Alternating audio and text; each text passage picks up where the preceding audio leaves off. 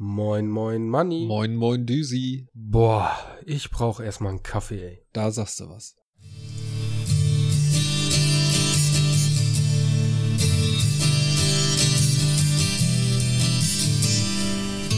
Und damit begrüßen wir euch recht herzlich zu einer neuen Folge Erstmal Kaffee Podcast. Auf dieser Seite des Mikrofons ist der Düsi. Und auf dieser Seite des Mikrofons ist der Money. Und ja, wir sind zurück. Ihr habt euch vielleicht gewundert, wahrscheinlich beim letzten Mal noch ganz andere Stimmen gehört zu haben. Ja, das lag ganz einfach daran, wir haben am Pottwichteln teilgenommen und wurden bewichtelt. Wir würden jetzt gerne schon sagen, Mensch, wie hat dir denn die Folge gefallen? Aber wir haben uns gedacht, hey, da äußern wir uns jetzt mal noch nicht so. Das werdet ihr nämlich in Anführungszeichen, nachdem ihr die eine Folge schon gehört habt, aber mit uns live erfahren. Also es wird dieses Jahr noch eine in Anführungszeichen erstmal Kaffeefolge geben, die keine offizielle erstmal Kaffeefolge wird, die einfach ein Audiokommentar zur letzten erstmal Kaffeefolge wird. Da bin ich auch schon gespannt drauf, wie das Ganze dann wird und wie es euch vor allem dann auch gefallen hat, was wir dann zu unserer Folge zu sagen haben, die wir gar nicht selber aufgenommen haben. Klingt komisch, ist aber so. Ich habe für das heutige Thema ein richtig schönes Stay Forever Intro vorbereitet. Oh. Ja, also flacher Humor, schlagfertig und es passt wie Arsch auf Eimer. Bist du bereit? Ich bin bereit. Manni, ich glaube, heute wird eine gute Folge. Das glaube ich auch.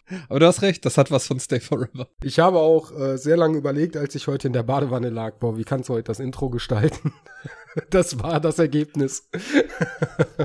Und während ihr jetzt noch sagt, hä? Sagen wir, ja, wir reden heute mal wieder über ein Thema. Und vielleicht sollte ich da ein bisschen weiter ausholen, wie wir auf das Thema gekommen sind, beziehungsweise wie ich darauf gekommen bin, dieses Thema vorzuschlagen. Ohne jetzt irgendwelche Kondolenzschreiben erwarten zu wollen oder sonst was. Also vor äh, ein paar Wochen ist meine Mutter verstorben. Und ähm, dementsprechend habe ich mich in letzter Zeit dann wieder öfter mal in der Kirche aufgehalten und da kam mir eigentlich die Idee, dass man mal über das Thema Glauben sprechen könnte. Dann bist du auf mich zugekommen, hast gesagt, hey Düsi. Und du hast gesagt, hey Money. Ich habe gesagt, hey Money. Wir haben uns tief in die Augen geschaut bei FaceTime und wir wussten, das wird das Thema. Bingo. Also ich werde wahrscheinlich im Laufe der Sendung auch vielleicht nochmal auf den Tod meiner Mutter zu sprechen kommen. Ist auch nicht so wichtig, ist halt aus dem Leben gerissen worden, aber ist jetzt nicht relevant für die Folge. Was mir halt aufgefallen ist, ist, ich bin Teilzeitgläubig. Gibt's, gibt's dann auch irgendwie Mindestgebete oder? Äh, das weiß ich nicht, das weiß ich nicht. Vielleicht bin ich auch ein Minijobber gläubig, das äh, kann auch durchaus sein. Also ist es so, ich bin konfirmiert, also das hab, heißt, ich habe äh, zwei Jahre meinen Konfirmandenunterricht durchgezogen. Ich habe die Konfirmation empfangen, wie es so schön heißt, oder ich wurde konfirmiert und bin dann im Grunde genommen in der Zeit, wo ich da im Konfirmandenunterricht war und auch noch ein bisschen danach relativ viel auch noch in der Kirche aktiv gewesen mit Kindergottesdiensthelferkreis und und und äh, Jugend Gedöns und keine Ahnung, was man da halt so machen kann als Jugendlicher, wenn man nicht besonders cool sein will. Und dann war es irgendwann so, man wird älter und man wächst auch ein bisschen raus aus der Geschichte und dann geht man vielleicht noch Weihnachten in die Kirche, einfach weil es schön ist. Und dann passiert lange Zeit nichts. Man geht halt so Jahr für Jahr in die Kirche oder auch mal nur alle paar Jahre in die Kirche Weihnachten. Ja, und dann kommt sowas wie so ein Schicksalsschlag, wo du dann ja auch im Grunde genommen, ja, zumindest bei meiner Mutter war es so, die war halt auch kirchlich engagiert, genauso wie mein Vater. Und ähm, da landest du dann halt öfter in der Kirche. Also wir waren einmal bei dem Gottesdienst direkt nach dem Tod meiner Mutter, wo sie dann ja, ich glaube, das nennt sich immer Abdankung, Absagung. Ich hab keine Ahnung. Auf jeden Fall, äh, da wurde sie quasi erwähnt, dass sie halt drei Tage vorher verstorben ist und dann halt natürlich nochmal zur Trauerfeier. Da setzte dich so ein bisschen mit deinem Glauben auseinander, weil du bist dann wieder in der Kirche und schon zu dem Zeitpunkt, wo meine Mutter gestorben ist, habe ich dann so auch teilweise Zwiegespräche mit Gott geführt. So nach der Art, musste das jetzt sein und was soll das und keine Ahnung. Also ich bin einer von denen, die glauben, wenn es gerade nicht gut läuft. Okay. Ja, ich von meiner Seite aus habe auch den Konfirmandenunterricht damals besucht, bin dementsprechend auch äh, getauft, evangelisch. Wie sieht das eigentlich bei dir aus? Äh, ja, Konfirmandenunterricht, auch evangelisch. Der gute Glaube. Ja, ich sage mal, äh, das ist die Spaßreligion. Ja. ja. Wir sehen, oder Evangelien sehen alles nicht ganz so ernst. Ja, richtig. Das sage ich auch immer. Also ich kenne sehr, sehr viele Katholiken und ich musste auch schon mal einer Kommunion beiwohnen. Ey, ich sag dir eineinhalb Stunden ja, anderthalb Stunden Spaß haben. Spaß ist anders. Volle katholikische Party. Richtig. Nein, auf jeden Fall, ich bin äh, nicht konfirmiert worden. Bei mir war das damals auch so. Ich musste, in meiner Gruppe war das, es wurde angehoben. Ursprünglich musste man bei uns ein Jahr zum Konfirmandenunterricht gehen, dann die Konfirmation entgegennehmen. Bei uns war das dann zwei Jahre, dass du Konfirmandenunterricht hattest. Und ja, war halt eine Teenie-Zeit und ehrlich gesagt, ich, ich, ich hatte keinen Bock darauf. Das war mir, war mir zu blöd, hab dann auch irgendwann abgebrochen, nachdem der Pfarrer zu mir gesagt hat, pass mal auf, mein Junge, wenn du jetzt nicht mal regelmäßiger kommst, dann musst du noch ein Jahr dranhängen. Okay. Nein, nicht mit mir. War dann ganz lange Zeit auch nicht mehr kirchlich aktiv in irgendeiner Art und Weise, um, bis dann irgendwann ich von der Kirche aus aufs Eiselmeer gefahren bin. Also segeln, das war halt so eine Wochenveranstaltung in Sommerferien, was die Kirche organisiert hat. Und so bin ich dann wieder ein bisschen in die Kirche reingekommen. Eher gesagt in ein Jugendcafé, was von der Kirche organisiert wurde. Ah ja, die, die evangelischen Kirchen sind da ganz groß. Ich weiß nicht, wie es bei den Katholiken ist, aber wir hatten zum Beispiel früher äh, in Wesel, hatten wir das Café Bang. Ja, man, bei uns war es das Café Combo. Oh, auch schön.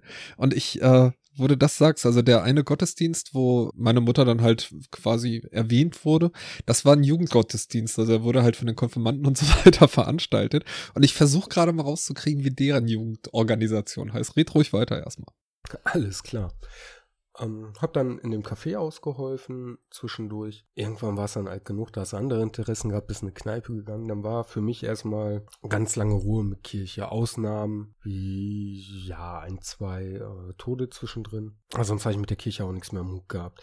Das Ganze hat sich dann letztes Jahr zumindest temporär wieder geändert, als oder vorletztes Jahr. Ich schau mal kurz zu Annette rüber, die mir gegenüber sitzt und lauscht vorletztes Jahr für sich entschieden hat, hör mal, ich möchte konfirmiert werden. Die Freunde, das ist halt hier in Duisburg, das gehört halt irgendwo dazu. Du, du hast eine Religion, du bist getauft und äh, du besuchst einen Konfirmandenunterricht. Hat nachgelassen bei in meiner Generation oder na, ich bin ja auch schon stolze 33. Da war es halt Standard, da wurde so getauft. Das war bei unseren Mädels nicht der Fall. Und Lea hat dann aufgrund der Freude, Freunde und auch für sich entschieden, ich möchte äh, Konfirmandenunterricht besuchen, ich möchte getauft werden. Ja, und so kamst du dann äh, äh, wieder so ein bisschen in die Kirche, hast vielleicht ein bisschen reingeschnuppert, aber ich habe für mich gemerkt, nee, also ich find's toll, ich find's auch toll für Leute, äh, ähm, die sich daran wenden möchten, ähm, die die Gemeinschaft suchen, das kann die Kirche, das macht die Kirche auch gut. Richtig. Aber ich habe für mich selber auch entschieden, nee, für mich ist es nichts, bin aber nichtsdestotrotz jemand, der auch noch Kirchensteuer zahlt. Das tue ich auch. Und manchmal habe ich mich auch gefragt, warum noch. Wobei auf der anderen Seite, wie gesagt, als Teilzeitgläubiger denke ich, äh, bin ich da auch irgendwie richtig aufgehoben, wenn ich sie weiter zahle. Übrigens, äh, die Jugendveranstaltung von denen, die heißt, glaube ich, BU. Auch sehr gut, ne? Ist kein Café, aber vielleicht ist es das Café BU. Wer weiß es schon. Die machen auf jeden Fall am 31.12. noch eine Silvesterfeier. Und sehr lustig ist hier im Veranstaltungskalender steht drin von 20 Uhr bis 23.45 Uhr. Danach könnt ihr schön nach Hause gehen, eure eigenen Raketen verpuffen. Nee, aber äh, was ich sagen wollte und wo du auch mit Recht, hat, Recht hast, ist ähm, jemand, der Gesellschaft sucht oder halt, ja, man könnte sagen Gleichgesinnte Gesinnte oder halt ähm, ja, wie du schon sagst, der, der, der einfach sozialen Anschluss sucht. Oder es gibt ja so viele, kurz am Rande übrigens, wir wissen, es gibt noch äh, andere Glaubensrichtungen, die wir sicher auch im Laufe der Sendung mal ansprechen werden. Genau, aber derzeit sind wir halt noch bei uns. Genau, richtig. Da, wo wir uns heimisch fühlen, wo wir auch ein bisschen was äh, zu erzählen können. Richtig. Ich nehme ein anderes Beispiel, wo es ja ähnlich ist wie bei dir damals. Und zwar ähm, ein guter Freund von uns oder ein, Pärchen, eher gesagt der Ehemann. Da ist damals auch die Mutter verstorben, wenn ich mich richtig erinnere. Und da hat er auch den Weg ein bisschen für sich ähm, in die Kirche wieder gefunden. Also er ist dann auch regelmäßig sonntags zum Gottesdienst gegangen, war auch in der oder ist auch in der äh, Kirche engagiert. Die Kinder waren ebenfalls in der Kirche engagiert und der Auslöser war dann halt tatsächlich durch den Tod der Mutter habe ich irgendwo meinen Glauben gefunden, irgendwo etwas, wo ich mich vielleicht auch dran wenden kann das ist halt so eine Sache, die ich auch nachvollziehen kann. Also wie gesagt, für mich ist das jetzt kein Grund gewesen, noch öfter in die Kirche zu gehen, als ich jetzt war. Aber trotzdem ist dieses sich an etwas wenden können eine echt wichtige Sache, auch im Trauerprozess. Also das habe ich jetzt festgestellt. Da geht es gar nicht mal darum, dass ich jetzt irgendwie die Kirche oder Gott oder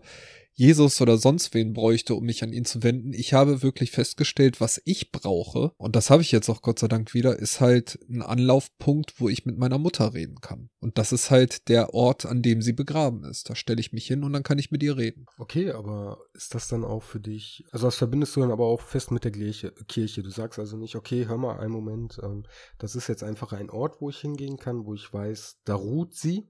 Nein, nein, nein. Also das ist für mich genau das, was du sagst. Nur es gibt ja nun mal Leute, die sagen, etwas, was mir hilft, ist einen Anlaufpunkt zu haben, wie zum Beispiel, was auch die Kirche sein kann. Für mich ist es eher so, dass ich sage, also zum Thema, was glauben wir und wie glauben wir, da kommen wir, glaube ich, später noch zu. Aber für mich ist es halt irgendwie tröstlich und das ist ja auch das, was im Grunde genommen Glaube sein soll. Und egal, was man jetzt glaubt, also ob ich jetzt irgendwie äh, kirchlich gerade glaube oder halt glaube, wenn ich da am Grab stehe, dass meine Mutter vielleicht, ja, mich zumindest irgendwie hört. Weißt du, das ist auch eine Art von Glauben. Gut, dann drehe ich jetzt mal einen Spieß andersrum. Und zwar ähm, erzähle ich jetzt mal von meiner Oma. Ja, zwei Omas. Die eine, die ist hier um die Ecke begraben, wo man auch hingehen kann, was man die Anfangszeit sicher häufig macht. Irgendwann nicht mehr so, weil man dann aber, glaube ich, irgendwo ein bisschen schon verarbeitet hat. Meine andere Oma, die kommt aus dem Norden oben, sprich die Mutter von meinem Vater. Die hat damals für sich entschieden, so passt auf, Kinder. Ich mache das so, ähm, wenn ich sterbe, ist mein Wille, ich möchte verbrannt werden und ich möchte dann äh, auf dem anonymen Friedhof verteilt werden. Also meine Asche soll dann anonym, ihr sollt damit nichts mehr an der Brause haben irgendwie, ihr braucht mich nicht besuchen, wird vielleicht anfangs schwer und dann ist aber auch gut. Und äh, soweit ich weiß, meine Eltern, die haben dann zum Beispiel auch den gleichen Entschluss, also da haben wir uns auch schon drüber unterhalten und die haben für sich den gleichen Entschluss gefasst, passt auf, wir möchten verbrannt werden und danach Asche verstreuen oder anonym, aber ihr sollt damit erstmal nichts mehr irgendwie am Kopf haben. Also geht es dann einfach viel mehr um den Punkt danach, was man, ja, wie soll ich das sagen? Also da denkt man einfach rational und sagt, okay, das sind ja auch Kosten eventuell, die verursacht werden. Ich glaube, meine Kinder schaffen das eventuell so. Ja, also ich sag mal, ich sag mal, die, die, die Geschichte ist auch ganz einfach. Bei meinen Eltern ist es eigentlich auch so. Also meine Mutter hat jetzt auch kein eigenes Grab. Die wurde sozusagen auf der grünen Wiese, wie man so schön sagt beerdigt. Das heißt, da steht eine Rotbuche und drumherum sind halt Gräber und das einzige, was da ist, ist eine Plakette. Also da ist auch nichts mit Grabpflege oder sonst was, weil meine Eltern auch gesagt haben, wenn wir mal sterben, wir möchten nicht, dass man man weiß ja auch nicht und da sind meine Eltern eigentlich das beste Beispiel für, wohin ein das Leben führt, weil mein Vater zum Beispiel oder meine Eltern zum Beispiel, die sind ja auch beides aus dem Norden von der Familie meines Vaters, also äh, ist eigentlich im Grunde genommen das beste Beispiel. Da ist es so, dass ja alle Kinder in ganz Deutschland verteilt sind. Oh, okay.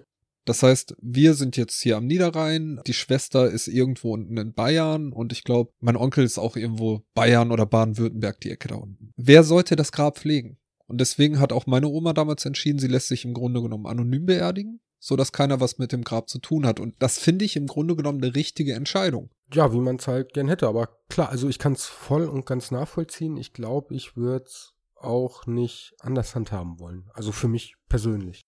Ja, ich muss sagen, ich halte das Prinzip mittlerweile auch für ein gutes. Das einzige Problem, was ich damit habe, ist, ich wollte nie verbrannt werden. Aber die beerdigen keine Särge anonym.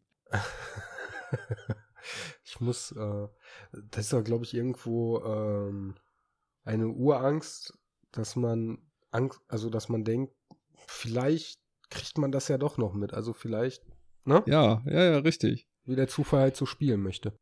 Richtig, und lebendig verbrannt werden wäre ja wirklich, also. Heiß. Ja. Aber ich glaube, das ist so heiß, das würdest du gar nicht mehr mitkriegen. Also da wärst du, glaube ich, auch sehr, sehr schnell weg. Davon abgesehen. Aber trotzdem, weiß ich nicht. Ich wollte nie verbrannt werden, aber mittlerweile denke ich mir halt auch, alleine um die Hinterbliebenen zu entlasten, ist es eigentlich die, die bessere Entscheidung. Und wie zum Beispiel, wenn du einen Anlaufpunkt hinterlassen willst. Wenn du sagen willst, ja, also äh, ich möchte schon, dass die einen Anlaufpunkt haben, dann kannst du das auch so machen, wie meine Mutter das gemacht hat. Wie gesagt, das ist auch kein wirkliches Einzelgrab oder so, das, aber du hast trotzdem irgendwie. Äh, du hast diese Stelle, wo sich deine. Du hast diese Stelle, genau, richtig. Du weißt genau, wo sie liegt und gut ist. Ja, richtig. Okay, aber jetzt also quasi durch das Ereignis deiner Mutter bist du dann Teilzeit, glaube ich, wieder geworden. Nein, nein, da bin ich mir nur wieder klar darüber geworden, dass ich all die Jahre schon Teilzeitgläubig bin. Also daran ändert sich nichts. Wie gesagt, also ich gehe nicht regelmäßig in die Kirche. Es ist auch nicht so, dass ich grundsätzlich viel beten würde. Das habe ich, das habe ich wirklich mal eine Phase gehabt als Kind. Aber da wirst du, glaube ich, auch von der Schule her oder wurdest du früher von der Schule her im Religionsunterricht auch ein bisschen so in die Richtung gebracht, dass da auch öfter mal gebetet wurde. Oder wir hatten in der Klasse irgendwelche Leute aus so einer freien Kirche, die wegen jedem Mist gebetet haben und dann wurde irgendwann dauernd gebetet. Ja, ja, und äh, du hast deine Hausaufgaben vergessen, lieber Gott. genau. Und zack, da sind sie. ja. Dann kam so ein Lichtschein ins Klassenzimmer und dann lag da das Heft fertig ausgefüllt, sogar schon mit Note drunter. Ja, genau. Win-win für beide, äh, beide Seiten. Nein, also bei, bei mir ist es halt so, wenn es mir schlecht geht oder wenn ich, wenn ich gerade an der Welt zweifle. Ja dann bin ich derjenige, der irgendwie fragt, Gott, was soll das?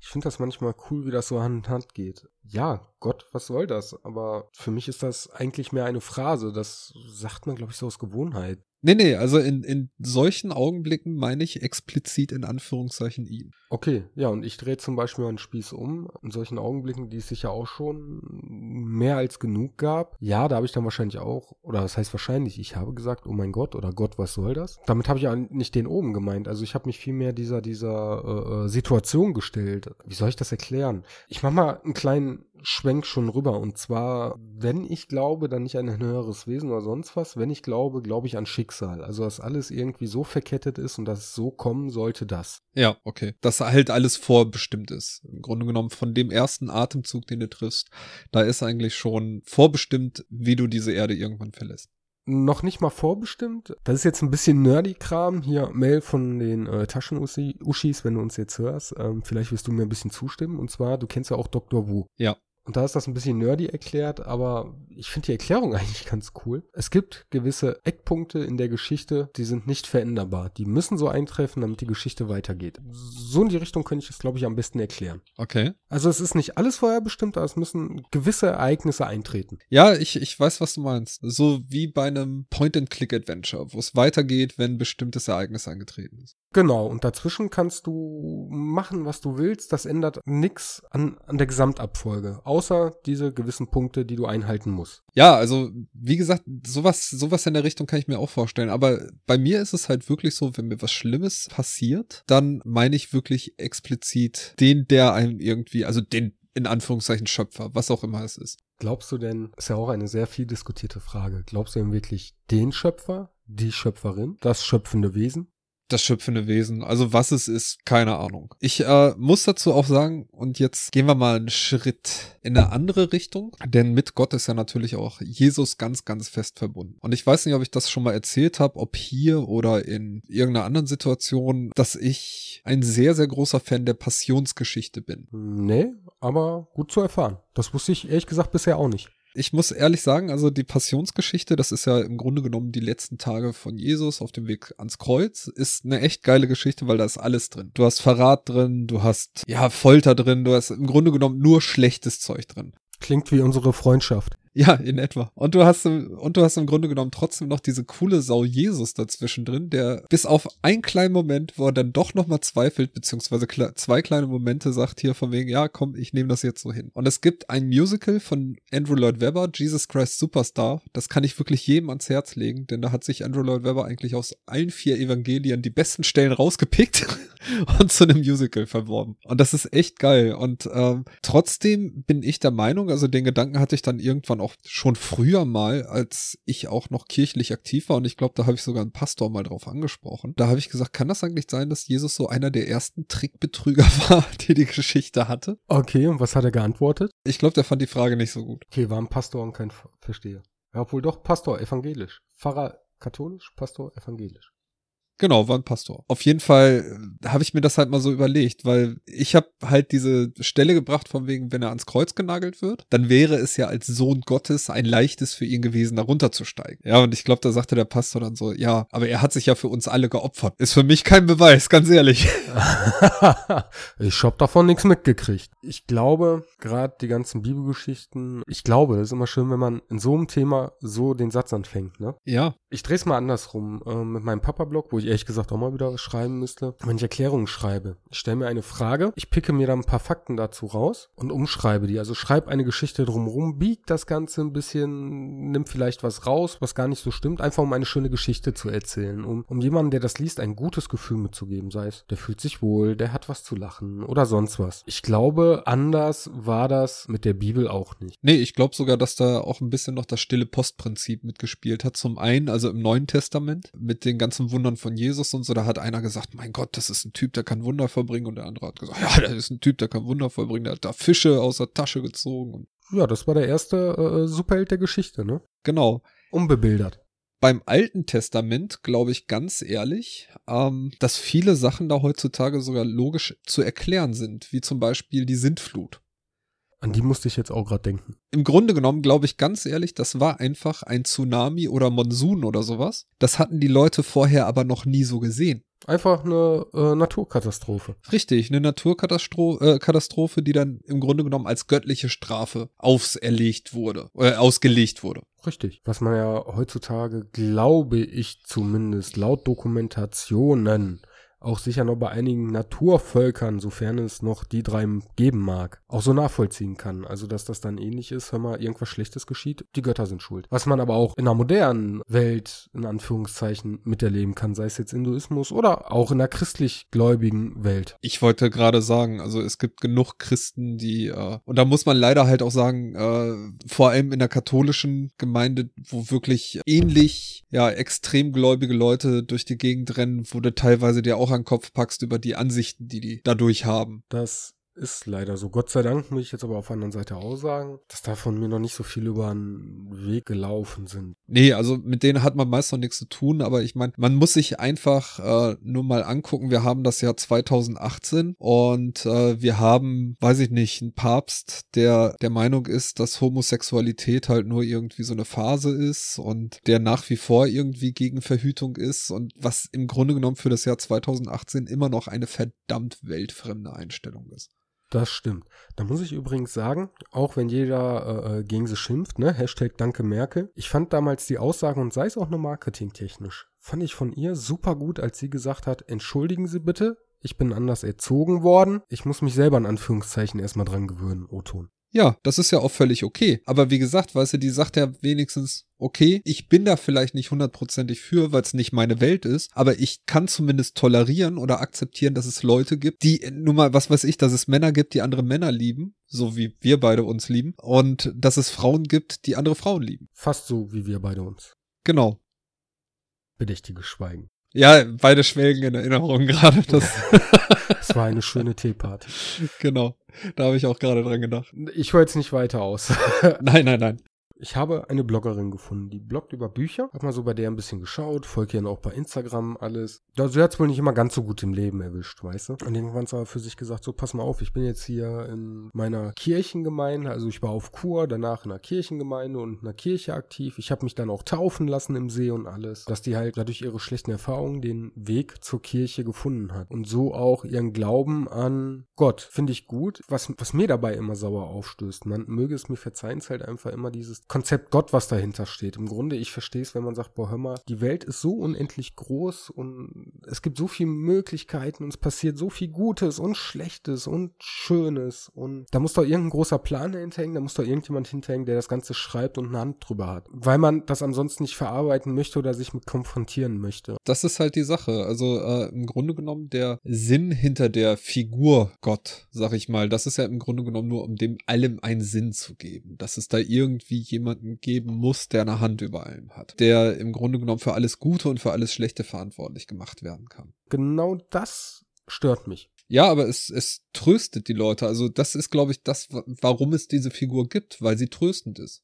Ja, aber auf der anderen Seite, sobald dann ein schlimmes Ereignis im eigenen Leben stattfindet, dann stellt man das Ganze schon wieder in Frage. Was kann ja nicht das Wahre sein. Ne? Andererseits, was weiß ich, wenn hier ein hochkatholisch Gläubigen, ich frage jetzt einfach mal fiktiv und stell's nur im Raum, aber wenn den fragst, sag mal, warum geht's uns hier gut? Warum sterben woanders Kinder an Hunger? Während unsere nicht wissen, welche Süßigkeit soll ich zuerst essen? Und dann garantiert irgendeine so Antwort wie, ja, Gottes Wege sind unergründlich oder, oder so eine Matrix-Antwort wie, ja, du musst mal so sehen, wenn es nirgends was Schlechtes gäbe, dann wüsstest du nicht das Gute zu schätzen und andersrum. Aber das ist im Grunde genommen so wie äh, ein, ein Spruch, der mir im Grunde genommen übel aufgestoßen ist im Zusammenhang mit dem Tod meiner Mutter und halt im Zusammenhang mit den halt auch gläubigen Leuten, die meine Eltern halt kennen durch die ganze kirchliche Geschichte, ist dieses Gott hat sie zu sich gerufen, weil er irgendwie einen anderen Plan für sie hat. Ja, das mag sein, aber es tröstet mich nicht. Nee, richtig. In dem Moment ist es mehr so, ja, da ist dann eine Figur, auf die du sauer sein könntest. Ja, dann ich, ich kann in dem Augenblick sauer sein, während andere Leute versuchen mir zu erklären, dass er irgendeinen Plan hat, den mir aber keiner erklären kann. Richtig. Aber was, was du gerade gesagt hast, äh, finde ich ganz interessant. Ich weiß nicht, kennst du den englischen Komiker Stephen Fry? Nicht bewusst. Äh, der hat früher auch mit Hugh Laurie, der Dr. House gespielt hat, ähm, eine, eine Comedy-Show gehabt und der hat auch in diversen Filmen mitgespielt, wo du ihn bestimmt auch schon mal gesehen hast. Wie heißt der? Stephen Fry? Stephen Fry, genau. Ich äh, google mal. Also der hat, der, der spielt auch oft Nebenrollen und so. Aber ist auch nicht schlimm. Auf jeden Fall ist der wohl überzeugter Atheist. Ah, doch, gesehen schon mal. Ja. Genau, der hat ein Gesicht, das, das kennt man. Aber der ist wohl überzeugter Atheist. Zur Erklärung für alle Leute, die jetzt zum Beispiel nicht wissen, was ein Atheist ist. Das ist jemand, der sagt, also ich glaube definitiv, dass es keinen Gott gibt. Also ich glaube im Grunde genommen nicht. Und der hat wohl vor einiger Zeit irgendwie ein Interview äh, gehabt, wo ihn der Interviewpartner, der war wohl halt irgendwie auch so ein bisschen gläubig, halt gefragt hat, so, was passiert denn, wenn du jetzt sterben würdest und dann stehst du auf einmal vor der Himmelstür und dann wird der aufgemacht und da dahinter steht Gott. Was sagst du dann zu dem? Scheiße, habe ich mich geirrt? Hast du mal eine Kippe? Nee, der hat gesagt, weißt du, was ich zu dem sag? Knochenmarkkrebs bei Kindern? Ist das dein Ernst? Ist das dein Scheiß Ernst? Und dann, und dann fragte ihn irgendwie der Interviewpartner, ja, würden sie denn reingehen? Sagt er, nee, mit so einem Typen will ich nicht zusammenleben. Das ist eine coole Antwort. Ja, oder? Das ist echt eine coole Antwort. Ja, fand ich halt auch. Interviewpartner dann gemacht? Äh, äh, äh, äh, äh. Wahrscheinlich. Aber ich fand halt wirklich, also äh, wenn jemand sein, sein Atheismus oder halt auch sein Glauben erklären will, ist das zumindest eine Antwort, mit der man arbeitet. Dass der halt sagt, nein, ich kann eigentlich im Grunde genommen nicht glauben, dass es eine höhere Macht gibt, wenn der irgendwie so eine Scheiße zulässt. Was würdest du denn machen im umgekehrten Schluss? Puh, naja, ich würde sagen, äh, wie machen wir das jetzt mit dem Teilzeit? verbringe ich nur ein bisschen Zeit hier oben. Ja, genau. boah, wenn ich das mal auf mich projizieren würde, boah, ich glaube tatsächlich, ich würde sagen, scheiße, ich habe mich geirrt. ich würde jetzt gerne eine rauchen. Und wenn ich die Möglichkeit hätte, würde ich den nach und nach mit Fragen bombardieren, wieso, weshalb, warum. Und dann meine Entscheidung treffen. Ja, ist auch eine gute Sache. Aber mir fällt da gerade was ein und zwar haben wir ja auch äh, gesagt, eventuell kümmern wir uns auch noch um andere Glaubensrichtungen und das war für mich eigentlich ein ganz gutes Stichwort. Kennst du den Schriftsteller Christopher Moore? Nein.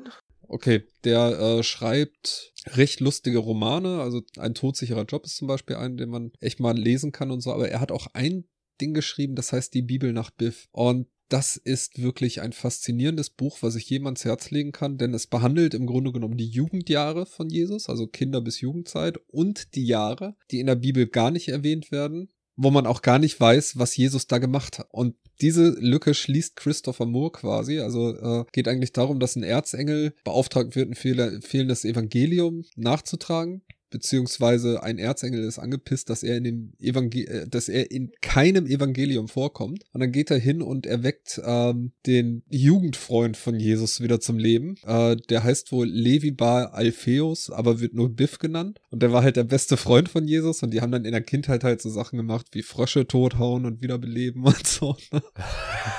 ja, was halt so äh, Gottes Kinder machen. Genau, dann gab's auch natürlich die ultimative äh, Szene, in der Jesus äh, Josef anschaut schreibt, du bist nicht mein Vater und was weiß ich nicht alles. Aber was dann richtig interessant wird und dann nimmt das Buch auch wirklich eine sehr, sehr geile Wendung. Ähm, irgendwann geht Jesus halt zusammen mit Biff auf Reisen, um sich vorzubereiten auf seine Aufgabe. Und dann landet er bei drei anderen Religionen. Einmal bei den Hindus, glaube ich, dann bei den Muslimen und ich glaube, genau, hin, äh, ich glaube Hinduismus, Muslim und äh, Buddhismus. Das sind so die drei Dinger, die er besucht. Und daraus setzt er im Grunde genommen das Christentum nachher zusammen. Das fand ich eine sehr, sehr geile, in Anführungszeichen, Erklärung.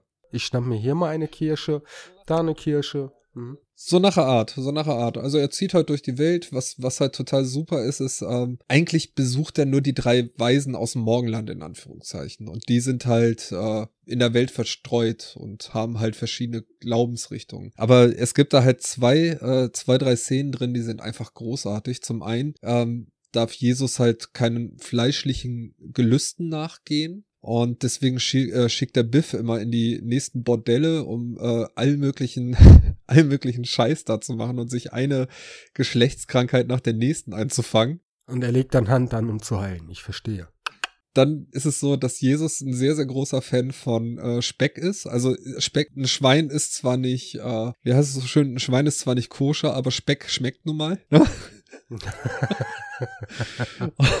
Und was sehr, sehr cool ist, und das ist so mit einer meiner Lieblingsszenen, da kommen die irgendwann so im Orient an und äh, gehen über einen Bazar und das ist der Moment, in dem Jesus, und jetzt schließt sich der Kreis zu unserem Podcast, das erste Mal Kaffee trinkt. Ja, Mann. Endlich hat er mal Gutes gemacht. Und dann ist er voll aufgedreht und rennt da über den Markt und so geheilt, von Sünden befreit, geheilt, von Sünden befreit. Packt die Leute da die ganze Zeit an. Total gut. Also kann ich jedem empfehlen. Und ich finde halt dieses, äh, dieses Modell, das eigentlich im Grunde genommen aus den großen drei Weltreligionen sich eine vierte große gegründet hat, fand ich einen echt netten Ansatz. Ja, macht ja auch Sinn, wobei ich aber auch glaube, dass da einfach viel hinterher durcheinander gemischt wird. Also ich habe mich jetzt nicht so in der Tiefe beschäftigt, aber ich glaube schon, dass sich alle irgendwo ähneln. Sei es jetzt, du hast einen Gott oder für vieles unterschiedliche Götter. Du hast hier ein, zwei, drei Propheten, da vielleicht fünf, sechs, sieben Propheten. Der dritte, der hat gar keine Propheten, der hat einfach nur Götter es ist ja auch so. Also im Grunde genommen, ich glaube alleine, äh, ich, ich will da, mich da jetzt nicht zu weit aus dem Fenster lehnen, aber ich habe irgendwo mal gehört, dass im Grunde genommen selbst äh, zwischen, zwischen dem Islam und der Bibel äh, also was, was die Propheten angeht, da jetzt auch keine großen Unterschiede sind. Also im Grunde genommen der Mohammed, der erlebt genauso Geschichten wie Jesus zum Beispiel. Ich weiß jetzt natürlich nicht, in, also wie gesagt, ich will mich nicht aus dem Fenster lehnen, ich habe es nicht gelesen, aber ich glaube schon, dass die, dass die Wunder und äh, was da nicht alles vorkommt, dass die überall recht ähnlich sind. Wir können ja mal eine Theorie aufstellen, so als total ahnungslos, wo wir hinterher gesteinigt werden. Was ist denn, wenn du wirklich vorher, du hattest keinen Glauben, du hattest nichts, du, die Menschen, die haben so vor sich einen Tag hingelebt, wollten überleben, Anführungszeichen. Ich hatte nix, ich hatte nicht meinen Glauben. Genau, ne, nennen wir so Nein, tun wir nicht. Ja, irgendwann ging das dann aber los. Boah, hör mal hier, der ganze Mist, das, das, da muss doch irgendjemand seine Hand drüber haben. Ja, okay, alles klar. Zack, hatten wir einen Gott, von mir aus auch im Laufe der Zeit drei, vier, fünf. Lassen wir erstmal nur einen gehabt haben. Da hat einer seine Hand drüber. Okay, das hat man immer weiter gesponnen. Man hat die Geschichte mit irgendjemand anders äh, äh geteilt, erzählt. Es gehen ein paar Jahre, ein paar Generationen ins Hand, das Ganze äh, ins Land, nicht in der Hand. Das Ganze streut sich etwas und dann ähnlich wie bei Sprache ändern sich auch immer wieder leicht die Geschichten ab. Hier dichtet mal jemand da was hinzu, da mal jemand das, da sind sich wieder alle einig, weil das vom Ursprung her war. Und so hast du dann ganz viele kleine Religionen, äh, äh die sich eigentlich auf eine Geschichte fußen, wo fußen, ja, fu fußen. Ja, die auf einer Geschichte fußen, wo irgendjemand mal irgendwann gesagt hat, nee, da muss es irgendwas geben, da hat irgendjemand seine Hand drüber im Grunde genommen nicht viel anders wird sein, ne? Dass irgendwie wer, wird jeder da für sich eine Sache gefunden haben und dann gab's halt die, die heutzutage halt auch Prediger genannt werden, die sind losgegangen und haben anderen Leuten dann halt erzählt, hier, pass mal auf, ich sag dir jetzt mal, wer diese Welt gemacht hat.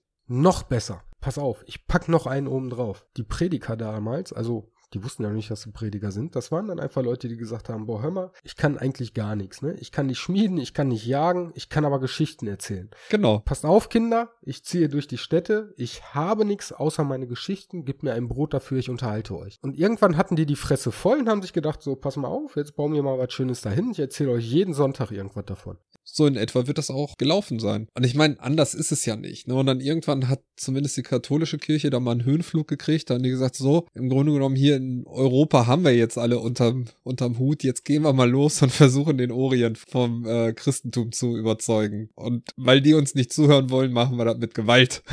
Und als sie dann, äh, äh, als der Orient sich dann gewehrt hat, Kirche wurde geschlagen, haben die irgendwann gesagt, boah, jetzt brauchen wir irgendwas anderes. hier. Da gibt's doch irgend so ein paar Idioten, die gesagt haben, hier Latein und alles so ein Schwachsinn, das übersetzen wir. Sind die die Schuldigen? Die machen das gleiche wie wir, nur ein bisschen lockerer. Nee, denen geben wir die Schuld. Ja, genau. Zack, alle wieder gläubig, weil sie Angst haben. Angst ist sowieso sehr, sehr äh, gut. Ich meine, das ist, das sieht man ja auch schon alleine an diversen politischen Gesinnungen, aber Angst ist für alles ein, ein gut, eine gute Nahrung. Also auch für Glaube. Definitiv, das kannst du so oder so nutzen, einsetzen, da kann auch Gutes als auch Schlechtes raus entstehen. Richtig. Hey, komm, ein, ein ganz flacher Spruch muss sein. Man muss sich einfach seiner Angst stellen. Und das kann man am besten, wenn man einem Glauben beitritt, der mittlerweile angeblich so um die, ich schau mal gerade, 44 Minuten lang ist. eine eine äh, sehr, sehr große Anzahl der Weltbevölkerung hat sich nämlich mittlerweile für den Jediismus entschieden. ja, wirklich. wirklich. Bei irgendwelchen Volkszählungen so geben die das immer als Religion an. Und dann müssen die Volkszähler immer sagen, ja, das ist aber keine Religion. Jediismus. Das ist hier mit äh, äh, Jean-Luc Picard, ne? Genau, genau. Da äh, gehst du halt durch die Galaxis und darf sich aber nirgendwo einmischen. Und vor kurzem habe ich auch eine ganz seltsame Sache gehört, wo wir gerade schon äh, mit Jediismus eine seltsame Religion gekreuzt oder, oder äh, kurz angefahren haben mit unserem Glaubensmobil. Letztens habe ich auf 1 Live im Plan B-Talk echt auch eine ganz seltsame Sache gehört. Da hatten die einen Satanisten zu Gast. Ich glaube, das klingt im ersten Moment einfach nur schlimm. Ich glaube, die sind gar nicht so freakig, wie die immer rüberkommen in den Medien. Richtig, also er sagt nämlich, es gibt diese freakigen Satanisten, mit denen will er aber nichts zu tun haben. Er ist im Grunde genommen, ja, also er, er hat halt diese, diese satanische Bibel, ich weiß jetzt nicht, wie sie heißt, äh, gelesen und lebt halt im das Grunde genommen. Necronominon. Oder so ähnlich. Ja, Gesundheit. Und lebt halt im Grunde genommen das, was da drin vermittelt wird. Und er sagt diese ganzen Geschichten von wegen Opfergaben und so weiter und so fort. Die Leute, die sowas durchziehen, die haben das halt nicht verstanden, was hinter dieser Philosophie steckt. Also das ist nirgendwo wird das verlangt. Das fand ich im Grunde genommen war das ein echt interessantes Interview, aber halt auch ein bisschen strange. Weil es halt mal äh, die andere Seite der Medaille ist, ne? Mal ehrlich, was, was weiß man von Satanisten? Im Grunde genommen nur das, was einen irgendwelche Horrorfilme verraten. Ey, ganz ehrlich, ich weiß über Satanisten ungefähr genauso viel wie über Christen, Buddhisten, Muslimen. Nix. Also nicht viel, sagen wir mal so, nix, wo ich jetzt drauf füßen könnte und sagen könnte, da bin ich Spezi drin. Nee, aber das sind halt wirklich so Sachen, wo du. Also ich, ich finde es ja interessant, wenn es Leute gibt, die sagen, ich glaube jetzt mal was völlig anderes. Nein, das finde ich sogar super. Ich denke und ich glaube, dass jeder, ja, du hast irgendwo immer deine Überbegriffe, aber irgendwo glaubt doch jeder auch ein Zweig weit was anderes. Ich vergleiche das jetzt mal gerade mit zwei Sachen. Das eine ist Essen, Wein. Reden wir mal von Wein ich, ich habe keine Ahnung vom Wein. Ich unterscheide bei mir, wenn ich einen Schluck Wein trinke, zwischen, ja, der schmeckt mir und ja, der schmeckt mir nicht. Wozu es den gibt, ob jetzt Pommes oder ein gutes Stück Fleisch, das ist mir Hupe. Ich glaube, so ist das erstmal grundlegend mit dem Glauben. Ja, entweder ich kann mich damit identifizieren, mit irgendeinem oder auch nicht. Wenn ich irgendwas gefunden habe, wo ich dran glaube, kommen wir jetzt zu Punkt 2. Da fand ich bei der, boah, das war während der Konfirmation von der Großen, also während den Vorbereitungen dazu. Da hat sich Annette ein bisschen mit dem Pfarrer unterhalten und da ging es um das, sag mal kurz bitte. Mhm. Ja, sie überlegt auch gerade. Abendmahl? Nein, irgendein Gebet war das. Vater unser Glaubensbekenntnis. Vater, Glaubensbekenntnis. Genau. Da ging es um, da ging's um das Glaubensbekenntnis, wo er gesagt hat, pass mal auf, früher musste man das alles runterrödeln. Ich möchte ehrlich sein. Ich glaube an irgendeiner Stelle nicht dran. Das rödel ich auch nicht runter. Das rödel ich auch nicht während äh, äh, einer Predigt runter. Und ich glaube, so ist das dann auch wieder weiterführend mit dem Glauben. Selbst wenn du dann irgendetwas gefunden hast. Dann muss man aber auch äh, einwerfen, wie er es erklärt hat, äh, warum er nicht dran glaubt und wie das Glaubensbekenntnis eigentlich entstanden ist. Was hat er denn eingeworfen? Halt diesen Einwand, wie es auch entstanden ist. Deswegen kann nicht jeder an was da drin steht auch äh, hundertprozentig dran glauben. Okay. Also nur zur Sicherheit, ähm, man muss wissen, wie es entstanden ist und man kann nicht an alles da drin hundertprozentig glauben. Er hat dann aber selber gesagt, pass mal auf, dann fischt euch das raus, wo ihr dran glaubt und die Sätze, die redet ihr mit. Finde ich sehr schön, heißt also weiterführen. Du hast einen Glauben gefunden, der dir schmeckt und dann pickst du dir aber die Sachen raus, die dir gefallen. Und hast dann aber halt eine Richtung gesagt, sei ich ja, Christ, Atheist oder sonst irgendwas das ist im Grunde genommen aber auch das Schöne, um da nochmal den Bogen zu machen zur evangelischen Kirche, an der evangelischen Kirche. Da ist halt, die ist nicht so verstaubt. Es gibt da halt wirklich Pastoren, die sagen so, pass auf, dann sprich jetzt nur das mit, woran du glaubst. Ich meine, das birgt auch die Gefahr, dass du gar nichts mitsprichst. Aber im Grunde genommen an irgendwas wirst du glauben. Du wirst da ja ein bisschen auch vorbereitet drauf. Zum einen. Zum anderen, äh, bevor meine Mutter beerdigt wurde, war der Pastor bei meinem Vater zu Hause und äh, der war halt auch an dem Tag, wo meine Mutter gestorben ist, äh, bei ihm zu Hause und weil die kannten sich halt auch. Da hat er dann auch gesagt, so beim letzten Mal, als ich da war, habe ich ganz vergessen, ein Gebet zu sprechen. Da habe ich nur so gesagt, so wäre mir gar nicht aufgefallen. Ne? und dann hat er aber angefangen, Gebet zu sprechen und ich muss sagen, was, was ich echt gut fand war, weil das war halt auch wieder so ein schwerer Tag und redest wieder drüber und warst eh den Trainer und so. Und dann hat er ein Gebet gesprochen, wo ich eigentlich auch so die Hälfte des Gebetes den Tränen nah war und gedacht habe, so gleich flänzte los. Und dann hat er aber so einen geilen Spruch da reingebracht. Ne? Also im Grunde genommen hat er zu Jesus gebetet und gesagt, hier, pass mal auf, äh, du hast uns gesagt, es gibt das ewige Leben. Darauf hast du dich sogar festnageln lassen. das ist gut, das gefällt mir. Das fand ich super. Ja, der schöne Wink mit dem Zaunfall. Genau. Aber ich habe jetzt mal äh, drei Dinge rausgesucht. Und zwar, wir werden es jetzt nicht anspielen oder so, aber es gibt äh, drei Liedertexte, die sich mit Glauben sehr schön auseinandersetzen. Ich zitiere einfach nur mal ein paar Textzeilen daraus und du kannst mir dazu dann ja mal sagen, was dir dazu einfällt. Sehr gerne. So, das erste ist das Lied Fallen von den Toten Hosen, war eine B-Seite. Daraus zitiere ich einfach mal Glaube, was heißt schon Glaube? Welchem Gesetz und welchem wahren Wort vertraust du? Noch im Sturzflug schämen wir uns, dass wir nur beten, wenn es wirklich einmal hart kommt. Das heißt für mich, oder was ich da raushöre und rausinterpretiere, was hast du von Glauben, wenn du nicht handeln kannst? Ja. Punkt. Richtig. Das in etwa würde ich auch sagen. Also in dem Augenblick sagt er ja auch so, wenn man fällt, ist man im Grunde genommen dankbar. Also das ist dann halt so der Refrain, ist, es dank, ist er dankbar, dass es da jemanden gibt, der einen auffängt.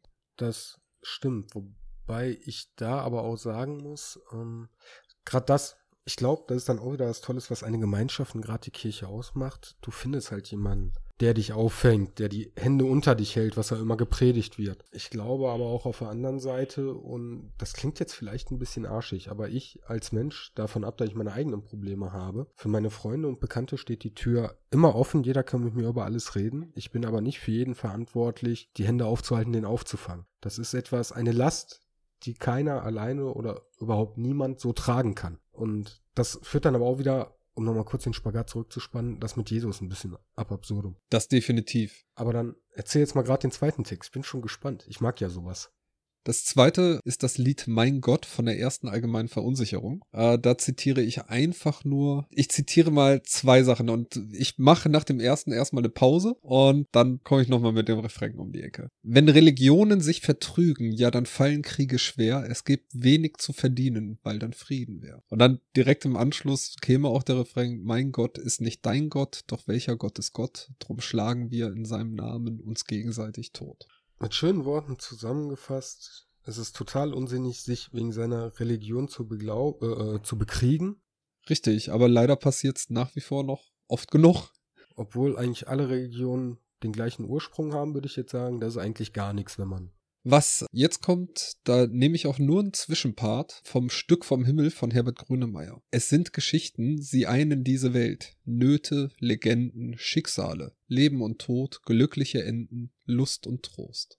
Ja, das ist quasi äh, all das, was wir jetzt in, der, in dieser Folge besprochen haben. Also wie Glauben entstanden ist, äh, wie man sich zum Glauben bekennen kann und wie man vielleicht auch dahin findet. Im Grunde genommen ist es das ja auch. Also es sind im Grunde genommen, da sagt er ja auch, also schön in dem Text ist auch, Religionen sind zu schonen, sie sind für Moral gemacht. Das ist, ist wahrscheinlich auch so. Eine Religion ist ein moralischer Kompass, der im Grunde genommen da ist, an den du dich irgendwie halten kannst, wo dir vermittelt wird, was ist richtig, was ist falsch und wie man sich irgendwie verhalten kann. Deswegen ist eine, eine Grundausstattung an Religionsunterricht und so auch nie verkehrt. Nur wie bei allen Dingen, die, die es gibt, egal ob es Essen ist oder politische Gesinnung oder sonst irgendwas, wenn es zu viel ist, ist halt auch scheiße. Dann schmeckt es nicht mehr. Richtig. Im Gegenteil, dann wird mir schlecht davon. Eben, und insofern, also das, das sehe ich halt auch so bei Religionen, genauso wie bei Politik oder wie bei allen anderen Geschichten. Ähm, wenn es in Maßen ist, ist das eine gute Sache. Ja, und wenn es aber übertrieben, betrieben wird, dann haben wir quasi das aus äh, Zeile 2 in klein und oder in groß. Äh, Zeile 2, Lied 2, Entschuldigung.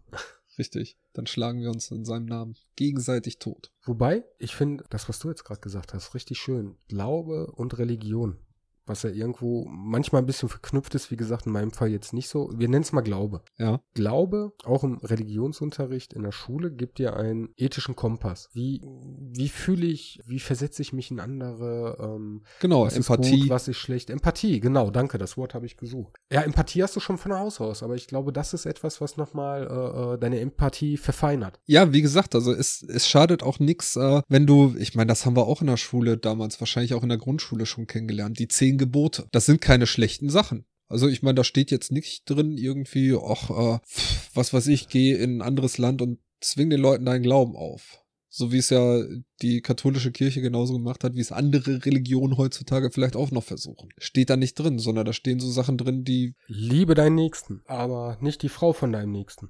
Oder äh, was was haben wir denn noch? Du sollst nicht töten. Du sollst nicht töten, genau. Du sollst nicht Ehe brechen, du sollst nicht stehlen, du sollst nicht falsches Zeugnis sagen gegen deinen Nächsten und, und, und. Du sollst Mutter und Vater ehren, wirft deine gerade nur ein. Genau, ist auch noch drin. Und das sind halt Sachen, das sind gute Gebote. Und das, mehr ist es auch nicht. Es ist eine Richtlinie.